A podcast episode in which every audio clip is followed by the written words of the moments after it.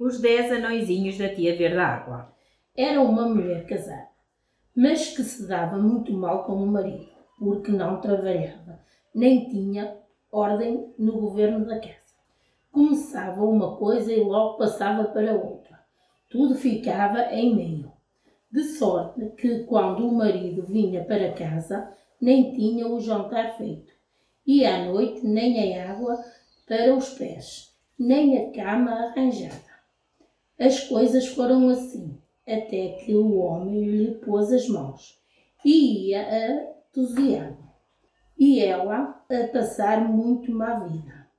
A mulher andava triste por o homem lhe bater, e tinha uma vizinha a quem se foi queixar, a qual era velha e se dizia que as fadas a ajudavam. Chamava-lhe a tia Verde Água.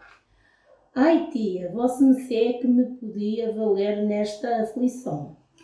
Pois sim, filha, eu tenho dez anõezinhos, muito arranjadores, e mando-te para a tua casa para te ajudarem.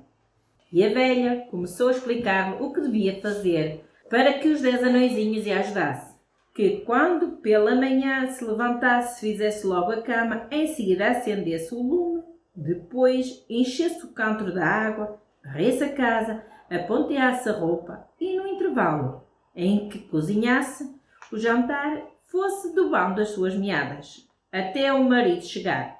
Foi-lhe assim indicado o que havia de fazer, que em tudo isto seria ajudada, sem ela o sentir pelos dez anõezinhos. A mulher assim o fez, e, se bem o fez, melhor lhe saiu. Logo à boca da noite, foi à casa da tia Verde Água agradecer-lhe o ter-lhe mandado os dez anõezinhos, que ela não viu nem sentiu, mas porque o trabalho correu-lhe como um por encanto, foram-se assim passando as coisas.